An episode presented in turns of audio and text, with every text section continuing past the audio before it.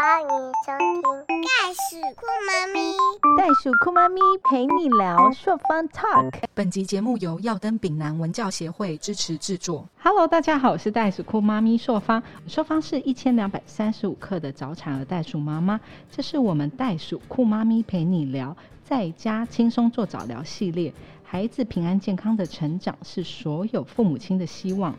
但是不是每个孩子都是如此的幸运，因为生理因素、心理因素及环境刺激的不同，还有许多不明原因，可能造就部分儿童在认知、在动作、在语言跟情绪，还有注意力跟人际适应的等等方面发展，会比同年龄的儿童落后的现象。大家都知道。我是一个早产儿的妈妈，当初很幸运的在医院的时候，我们就被医生通知说他有可能会有落后的现象，所以都一直有定期的回诊，不管是物理治疗跟职能治疗的老师碰面，所以我们都一直在 on track 当中，在评估将近三个月要做，呃，就是有缓慢三个月，在不在这个 list 当中的时候，我也开始做了一些，就是去诊所请老师来做物理上面跟职能上面的刺激。那今天我们很开心，我们可以邀请到了一个有十四年儿童物理治疗经验的甄怡景物理治疗老师。Hello，老师。Hello，硕芳，我本身是一名就是儿童物理治疗师，那我在桃园的医疗院所工作了十四年，本身也是一位居家长照儿童物理治疗师。那我所服务的对象大部分都是像是发展迟缓、脑性麻痹、染色体异常的孩子，或是有一些自闭或是 ADHD 的孩子，我们都会有服务过这样子。今天有邀请到另外一位地球妈妈，Hello，地球妈妈。Hello，说方好，老师好，各位听众大家好，我是地球妈妈。本身有碰过什么样的经验吗？在早期疗愈这一块的话，因为小孩子是在一岁九个月就有被判定说他有各方面迟缓的症状，所以后来我们是在台大就有进行复健科回诊。复健科的医师也就有请职能治疗师跟语言治疗师来帮我们做介入，来去做一个训练，这样。我觉得迟缓很重要，因为其实，在特殊小孩这一块，内心很大的一个隐忧就是有关于嗯。迟缓，对，因为想必所有听到有关于特殊小孩的状况，像我先生，比如说当初最忧虑就是小孩子是不是智力迟缓，嗯。或者是动作迟缓，我先生也是，对不对？对，那时候他就会把很多他可能看到的一些迟缓儿的这些行为跟恐惧投射在自己身上。没错，他那时候就非常的恐慌，那所以我们今天也是希望说，我们的听众可以得到我们专业的老师来跟我们讲解，还有我们地球妈妈自己亲身的经历，让我们更理解有关于迟缓这一块，要怎么样面对迟缓儿，要怎么样让他在好的环境里面受到更多的刺激，进而去更加的进步。有关于迟缓这一块的话，我们想要请老师跟我们讲说，我们要怎么样去发现迟缓。发现迟缓，我们尽量把握在零到一岁的时候就要发现，对，嗯这非常重要。对，因为在一岁之前，你有很多的发大发展的动作，比如说像眼睛的追视、凝视之类的，还有抬头，对，就是抬头，然后还有翻身，嗯。还有伸手取物等等，嗯。还有就是爬，把身体撑起来，然后再进行就是坐爬之类的，还有站跟走路，嗯，那都非常对，非常重要。那在这个零到一岁的发展期间，这动作有很多啊，那你一定要观察到动作里程碑。假设如果你发现他有一点不一样，比如说他应该要三个月要会抬头的时候，他没有抬头，你要想这个孩子是因为环境的刺激不够呢，还是他真的有稍微一点点的发展迟缓？嗯，对，那该翻身的时候没有翻身，就应该要稍微去注意一下，我是不是这个孩子已经有发展迟缓的问题了？那我们就要，呃，从就是让医疗去介入，就是早疗去介入评那老师。智力迟缓是不是不在这个？呃，智力迟缓你要到非常大的时候，有可能是在他一岁半之后，然后他有些认知理解一些概念之后，才会嗯，觉得他有没有可能一些可以发现，才会发现他是不是有一？些呃理解上的障碍，或者是他不嗯懂这样子。那地球妈妈在嗯这行为迟缓这一块，你有发现他在一岁以前嗯，，Alton 有什么比较特殊呃明显的征兆吗？一开始我们没有特别注意到，是因为宝宝手册上面可以自己在家自行做评估。对，那因为他做爬跟在一些比较粗的动作上面，他其实都是正常发展。嗯因为我们每次回诊要打预防针的时候，不是会回诊那个小儿科嘛？对，那小儿科医生也会再问你一次说，哦，他最近有没有这些状况啊？有没有？那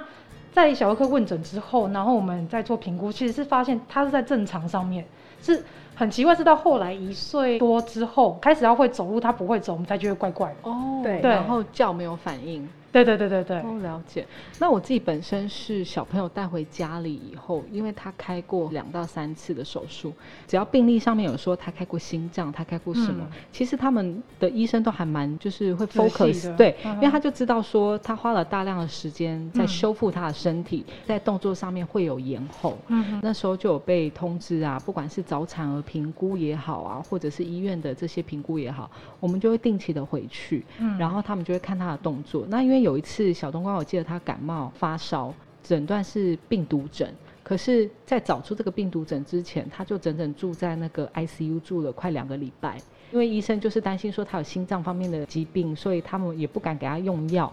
然后会一直不停的说他是不是这个问题，他是不是那个问题，他是不是胃食道逆流，所以做了很多的检查。嗯前年的五月份，就是在医院住了两个礼拜，所以后面我们刚好就回去评估的时候，医生就有担心说，哎，你是不是呃行为迟缓？嗯所以他就有通知我说，叫我带他去做复健。嗯所以那个时候我才很幸运的碰到曾老师，我们才在复健这一块的时候，才就是可以互相的交流。小冬瓜他是不是能够翻身啊，能够坐起来啊，能不能够就是走路这样子？我那时候的状况是这个样子。嗯如果发现了不一样的话，基本上，如果你已经有发现孩子有发展迟缓的状态的话，一定会早早疗的，一定会介入，就要到复健科的门诊看医生，然后排那个物理治疗跟职能治疗。甚至如果他已经戒龄两岁了，那可能要发展一些语言，那他比较落后，那也可能会排语言治疗师等。嗯对那主要是零到一岁的孩子，我们会优先给物理治疗师评估。为什么特别注重零到一岁？因为零到一岁是大动作发展的一个阶段，那大对，比如嗯说像抬头、翻身爬，还有站起来走路等等之类，那个都是一开始要先出现。但是他如果都没有出现，你未来的精细动作其实也很难出现，他也是会慢慢，他也是发展会变慢，对。对，会影响到后面的发展。所以我们一开始优先一定要大动作先出现，然后你才可能有有一些精细的动作，因为你可能有比较好的一个动静，然后去拿东西呀、去取取物之类的。然后接下来语言的发展可能比较好这样子。零到一岁的时候就要观察这些嗯大动作，非常重要。然后接下来一岁之后，我们可能就会职能治疗师介入，因为他要开始要拿东西，哦然后他要取物，对大肌群，然后。那你可能要放一些东西，物体恒存的概念等等之类，那个就是职能治疗师要介入、理解啊、认知之类。然后在语言治疗师可能在两岁的时候可能就会介入，对，因为那时候你可能要大量的词汇发展，比如说可能有叠字的发展，对。那我们可能就会假设他如果没有声音，然后他也不会有一些爸爸妈妈的一些声音出现，然后注意一下他是不是有可能在那个语言上的一个落后这样。一般来说，一孩子在一岁半的时候，因为听大人讲话，他们要学讲话，然后会对听你很常常在讲，然后他可能就会一些他模仿。妈爸的一些音出现，他会模仿，对，就要观察他有没有模仿仿声啊。嗯如果都没有，那你可能就要需要语言治疗的一个介入。在两岁的时候，嗯，对，两岁是一个评估的一个关键。嗯之后你就是观察语言，然后就是他认、嗯他的认知行为，还有这些心理方面的情绪的问题，还有社交互动。对，哦，那但是这是要有心理师啊，一般来说可能就是嗯他在行为方面有问题，嗯或者是说有自问题？有自闭症的孩子，嗯，嗯对，有 ADHD 的孩子，注意力缺失过动症的孩子，那有可能会召会那个临床心理师，然后去做一个评估。对，那都要追踪。嗯，嗯，对，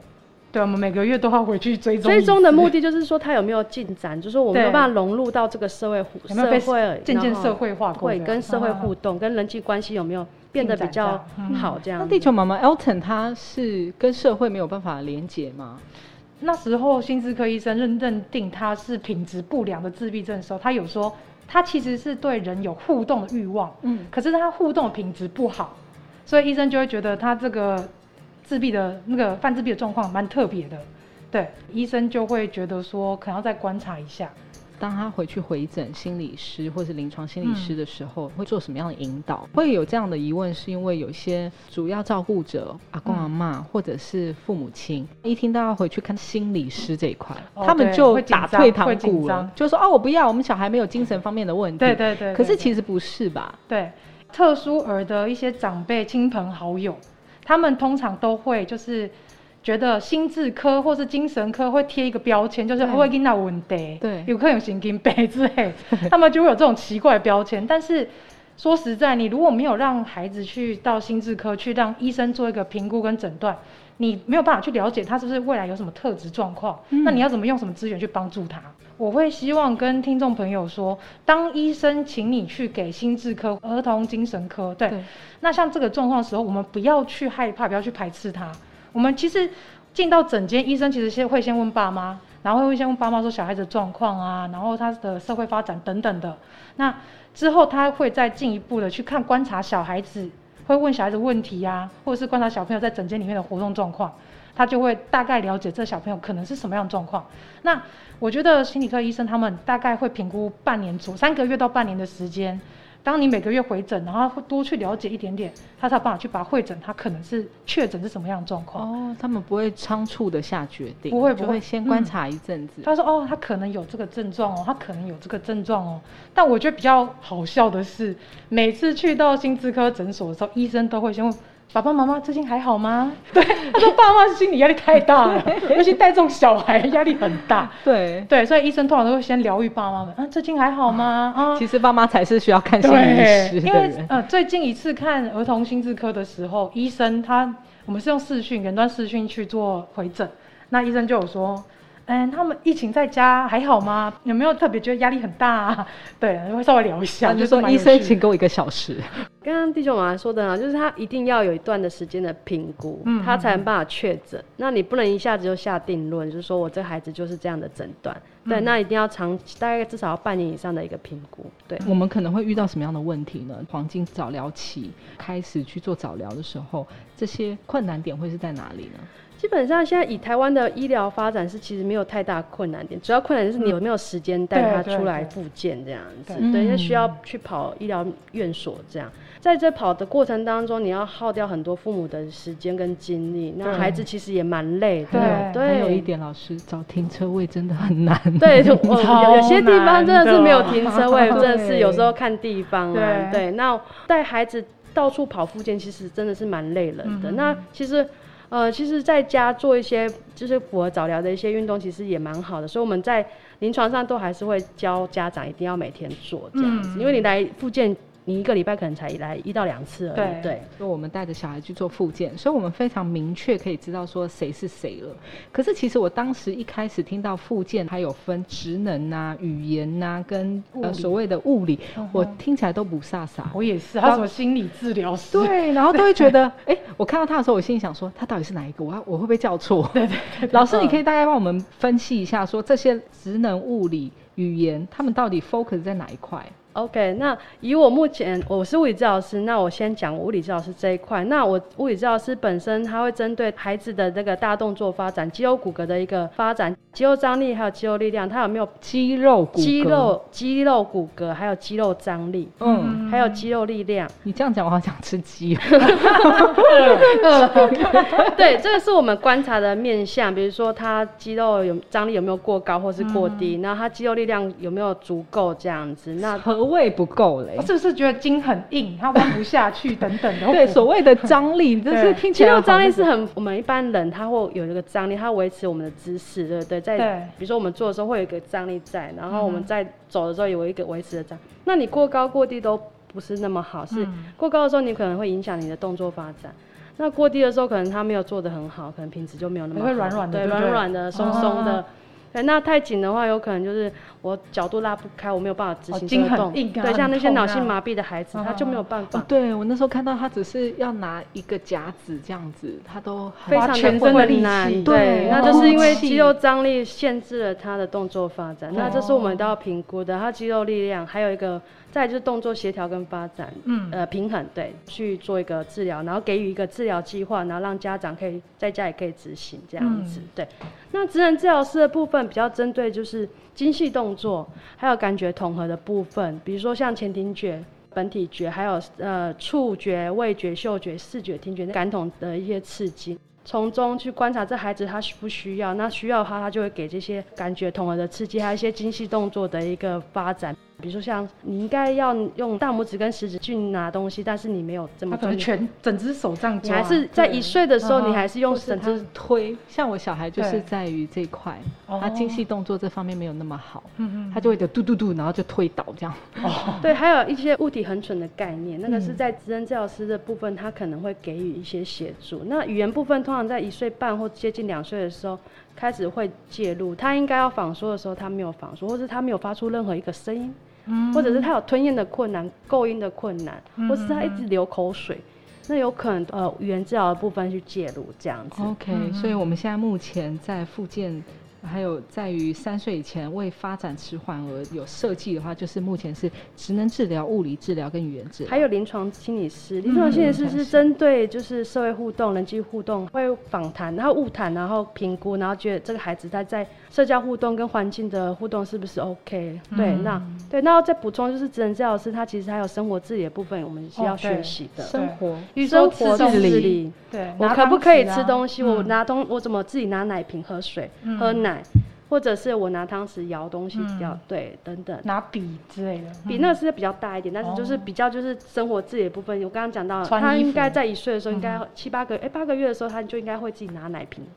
稍微自己哦这样躺着喝啦。哦对，对八到十个月的时候应该有有一点点了。有，所以生活自理也算于职能治疗老对，在生活。对在职能治疗师这一块，这是我嗯另外补充的。哦，了解。我觉得这样老师讲解完以后，我觉得非常的详细了，蛮清楚的，对，嗯因为其实一开始妈妈在一听到小孩要做复健这件事情，就已经心理压力很大，慌了，很慌，很慌。张，然后又一进去又发觉，得得得得得这么多的老师，然后你又不懂得他们要怎么样去帮助你的小孩的时候，父母亲其实心理压力是有点大可是我觉得刚才听起来很棒，就是说，其实现在目前政府还有加入心理治疗师这一块。嗯，对，我觉得是的确，不只是像刚才地球妈妈分享的，就是小孩子、大人，你会渐渐的让你的小孩子导向稳定的状态。嗯，我们就是稳定中求成长嘛，没对不对错？对啊，对，最终的目的是要让孩子可以融入社会，然对他可以生活自理，这是我们在一个呃早疗的零到三岁的一个非常重要的目的。想问一下地球妈妈，在于嗯早疗这一块啊，你为你的小孩子有做过什么吗？就是像刚刚说方丈，我们都会带去上复健嘛，例如说一个礼拜可能去台大一天，然后去省桃两天之类，所以就是会一直带他到处奔波。嗯，对，那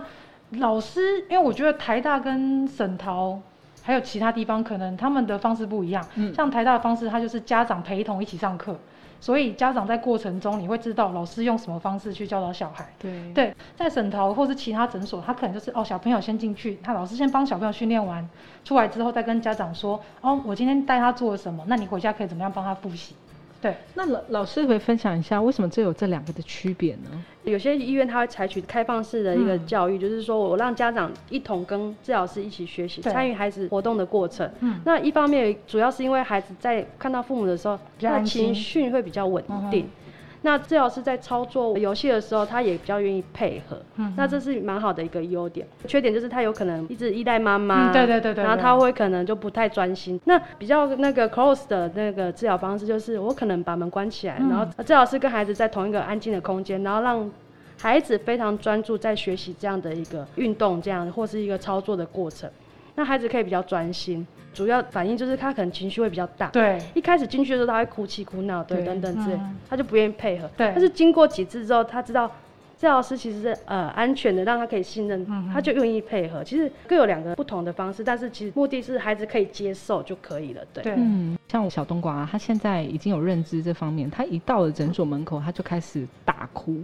因为他就开始发觉他我是要来上课的。那其实对我妈妈来讲，或者是说阿公阿妈来讲，就是心里就会很纠结，心疼。对，心疼，我到底要不要让他去去经历这些？嗯可是我后来发觉小孩子的适应能力很强，超强。他就是一转身上了楼梯以后，他就安静下来了。嗯我后来就走到楼上偷偷看他的时候，我就发现老师让他坐在椅子上乖乖的，他就完全乖乖的坐在那边，不哭也不闹。嗯那反而是如果我一靠近他，他就会想要往我这边冲他，想找妈妈。对，就会开始哭闹，嗯，就跟刚刚完全不一样。所以曾老师就有建议我说，不要待在现场这样。嗯嗯对，所以我觉得每一个小朋友是不是状况都不一样？因为小东还是婴儿的时候，我都是在旁边陪着他的。嗯嗯对对，每个阶段会不一样。那做物理治疗的时候，我希望开始在一岁的之之前，我希望孩子的父母亲可以在旁边陪他，然后因为我顺便要教妈妈怎么做，嗯，对。对对对，那他认知开始发展之后，他有他的理解能力，他有他的一些个性在。那他比较清楚，他知道自己要干嘛，但是他有时候会耍赖，嗯，他有他的个性嘛，他会脾气这样子，他就不愿意做。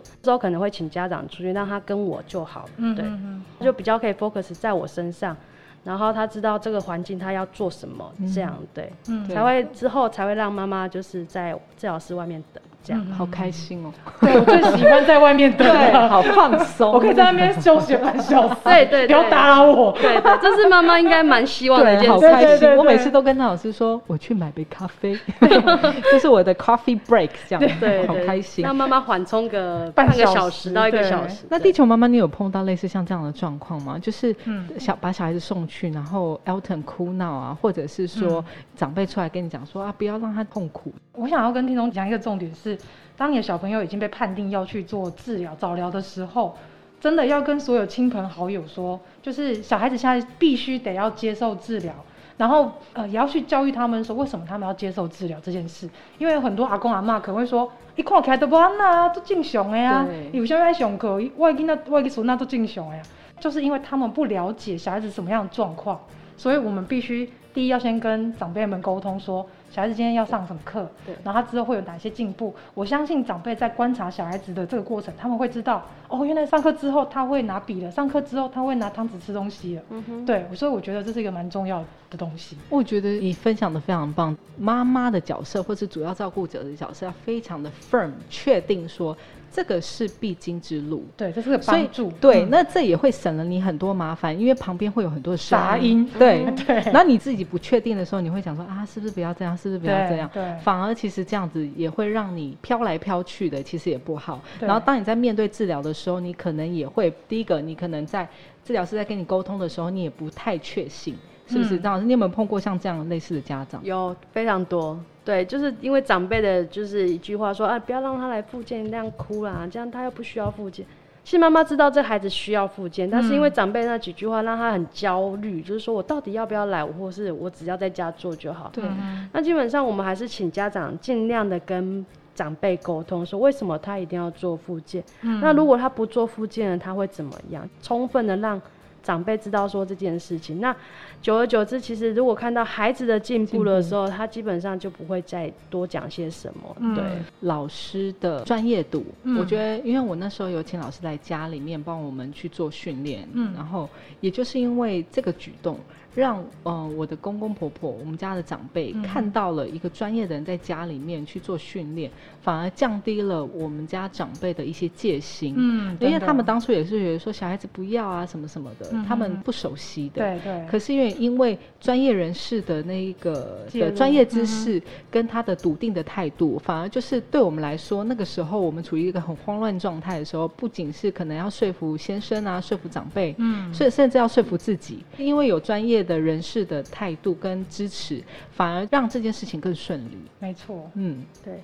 那我们进入了重头戏啦。今天这一集最重要就是要讲说，我们要在家里面怎么让这些小宝贝们自己轻松的做早疗，家里面的时间比较长，我们怎么能让可以就是在我们跟他们的互动之下，让他们可以进步。不要说飞快的进步，但是也是慢慢的一点一点的进步。那我们就是想要，呃，先请地球妈妈跟我们分享，你在家都会做一些什么事情，让他去进步呢？嗯，我在家，因为其实我们在上跟物理治疗师或是职能治疗师上课的时候，我们大概都会知道，老师会有一些建议嘛，例如说动作，呃，教他交叉跳啊，或者是呃单脚跳等等的，他会有一些基本的动作的教育，那我们知道。所以因为疫情的关系，所以我们没办法去到医院，我们只好在家帮他进行复健。对，也去买了跳虫。想说一边耗费那个精力之外呢，一边也可以训练他在跳，这大动作的部分，可以有一点就是能力。对，那另外的话，像复健治疗师他也会跟我们说，就是让他多走楼梯啊，上下走楼梯，训练他的平衡啊，然后训练他的脚步的肌肉。运用家里有的现有的一些东西来去帮他做训练。嗯，我对觉得很棒哎，听，起来非很棒。对啊，对就是运用家里的东西去帮孩子做一个训练。基本上我我稍微简单讲一下，就是说我们要做些什么样，要很简单哦要很简单。OK，好，那我大概简单讲零到一岁就好，那一啊之后再讲一到三岁。嗯，好那零到一岁的时候，孩子要开始抬头翻身嘛，还嗯要坐跟爬，还有站起来跟走路。那你就针对这几个去做训练就好。比如说，应该要开始会抬头，那你就让他趴着，然后让他去看玩具啊、声光玩具，或是看妈妈的脸，或是主要照顾者的声音在哪里，他去寻找，让他把头抬起来。嗯，那翻身的话就很简单啦、那你只要把他的脚稍微就往侧边这样稍微就是扶交叉交叉稍微过去一点。OK，然后让他的屁股稍微你推他一下，然后拿着那个玩具让他呃去看那个玩具，或者是旁边有其他人的话，你就叫他，他就会翻过去。嗯，那重复的练习，这样就是一个翻身的训练。那就是还是要诱导式。其实基本上还是协要助他，让他对，就算是。呃，嗯在他还不会要要会应该要有的时候，又还不太会的时候，你用引导式的方式，然后游戏式的方式，或是声音的方式去引导他做出这样的动作。嗯躺着的时候做仰卧起坐啊，然后增加腹肌的训练啊，核心肌群的训练，嗯然后他在起来的过程当中，然后去按玩具啊，嗯拍打玩具啊，然后有声光的玩具，他就可能愿意起来这样子。那你可以稍微拉他一下，或者是你稍微轻轻扶他一下，他就可以自己起来。嗯那那爬行的话更简单，就是你可能一开始他不太会爬，你就带着他，可能稍微扶着他，这样带着他爬这样子，然后他去前面拍打一些玩具，他都很愿意，因为孩子对声光的玩具。他都非常的喜有兴趣欢这样对，啊非常有兴趣。要站起来过程当中，他一定要爬到一个呃沙发或是桌边，他才能扶着站起来。对，那时候他就很想要看很多很多的东西，那他就会站起来了。嗯其实孩子会发展动作，主要是他有动机，对他有动机，他有好奇心，然后他对环境的探索有高度的兴趣，所以他就会做出这些动作。只要给他适度的引导就可以了，适度的刺激让他对适度引导跟嗯刺激就可以。那接接下来就是当他会站会走的时候，你就可能他就想要去，比如说他一直扶着走去别的地方啊，接下来要站，然后再放手走，那。可能一开始都会找主要照顾者，他就会去妈妈那边，或者是他有喜欢的东西去那边，或是他想要找奶嘴啊等等之类，他就会过去，这个都可以训练，引导式的方式去做。那一到三岁的时候，因为他开始会放手走路的时候，他需他可能需要很多大量的环境刺激。那有时候我们可能会给他一些，比如说我可能会牵着他手走路，然后去爬楼梯，哦比较低阶一点点的，就是大概哦十公分左右就可以去哦让他做训练。可能会开始有一些小跑步出现，然后你就让他追着你跑就好啦。对，就追着你跑就好啦哦。这时候我都要放我们家的猫出去，它就自己追猫了。放狗对对你只要注意安。全就好，在家你只要注意安全，就好不要让它去撞到啊流血之类，嗯你就让他就是有一些目标，然后让他去追跑，踪或是你他让他去追你，或是你去追他，然后就玩像躲猫猫的游戏这样子。嗯，也可以做一些攀爬的动作，那个如果楼梯比较高，你就让他攀爬就可以。其实还是要嗯练攀爬的动作，嗯所以攀爬的动作对孩子的一个上肢跟下肢还有躯干的能力有加强的效果，然后它可以刺激到说未来的一些认知或是语言的发展，那是非常重要。所以我觉得攀爬，如果孩子会爬的时候，嗯你尽量让他多爬，对，让哦就不要让他立马会走，就是让它对对多爬一点。多多爬行。对，那即便他一到一岁，他即便他会走，你还是可以让他多爬行啊。比如说，你可以准备一个圆形的隧道啊，嗯嗯然后你让他钻进那个隧道，然后去放积木这样子，对，嗯也是可以。或者是你可以如果做比较静态，像精细的动作的嗯话，你可以就是呃准备透明的比较高一点的桶子，然后你可以放豆子在里面，去感觉那个豆子的感觉、哦触触觉。对，那他一嗯开始会觉得害怕，那你就多让他试几次，然后你可以放积木在里面，把它藏起来，然后让他去拿。去找。去找，对，哦然后有一哦些物体很蠢的一个概念等等，这些那都非常简单。那你都可以做一些，像是孩子也是玩水嘛，现在夏天热，你可以让他玩一点水，嗯他们对水啊或是沙子都蛮喜欢的，因为沙子可能家长有些家长在家里不方便清，那你就让，那你就让他玩水，那你准备一些嗯水枪，然后让他去玩，就是被射水射到的感觉，那种触觉的感觉还是有一点不一样。哦哦，哦，对对，那些比较简单，非常的简单，而且家里就会有的东西。而且你尽量找家里就有的东西。那我们还会一些像是比较小的孩子，一零到一岁，我们其实也可以训练他的一个前庭觉，准备一条毛巾，嗯一嗯个大的那个浴巾这样子，然后爸爸妈妈把孩子放在中间。然后爸爸妈妈各持一边，然后让稍微轻轻的、低低的这样举起来，这样低低的就好，然后稍微摇晃，哦宝宝就很摇开。床的概念对，像摇床概念，宝宝宝宝就很开心，然后会嗯哈哈大笑，然后发出声音等等，那些都可以。或是卷寿司啊，你让他去感觉那种身体的被包裹，被包。裹的感觉、那压力那种感觉，嗯对，等等，那个都是非常简单的。这样听下来以后，就是附件啊课程跟一个东西很有关，就叫做练习嗯，跟玩乐。对，对，做中中学学对的概念一样，就是一直不停的练习，然后让他多尝试很多不同的东西。最重要就是要有 open mind。我所谓的 open mind，就是因为当我们看到小孩子想要攀爬。小孩子想要呃冒险，冒险，想要玩沙玩玩什么，然后就旁边人都会说啊，不要不要的，不要，很危险。然后跌倒说对，因为像我们家的那个老长辈啊，就是阿昼就会说，卖哦卖哦，会蹦蹦哦，会跌倒。他哦，都先阻止他，对，可是其实我就是说我在旁边没有关系，嗯嗯嗯因为就是要让他一直不停的去尝试、去练习、嗯去探索。对，地球妈妈讲探索，我觉得很重要。小孩子是缺乏什么样的刺激，可能回头过来就是你给他什么样的环境。嗯，然后我觉得老师他们只是提醒我们，跟他不停的就是借由这些动作来去给他一个不同的刺激，去让他知道说，哎，其实他是可以做这种动作的。嗯，对，因为可能在家里面他就是被禁止的，对，反而是在诊所或是在老师的教育之下，他们有专业知识，会让他们觉得说，OK，这些动作是可以去做，进而发展了这些肢体跟肌肉。嗯对对对，那这个很重要，因为我我觉得家庭的环境给予的刺激要足够，然后感官的刺激要足够，因为这些感官刺激如果不够，对他未来的一些人格发展其实是不不好的。嗯对。那我有遇过孩子，就是三个月大，但他就是只会躺着。嗯，因为长辈跟妈妈说，他就躺着就好，睡觉就好，不要让他做睡做其他的任何的姿势。啊哈哈，那来到我这边，当然一定就是迟缓啊，就是应该要让他趴着，你没有让他趴着。哦，就是家庭的刺激给予的不够，对，那对，那他就发展迟缓，那这是就是所谓的家庭的环境的刺激不够，让他发展迟缓了。嗯对。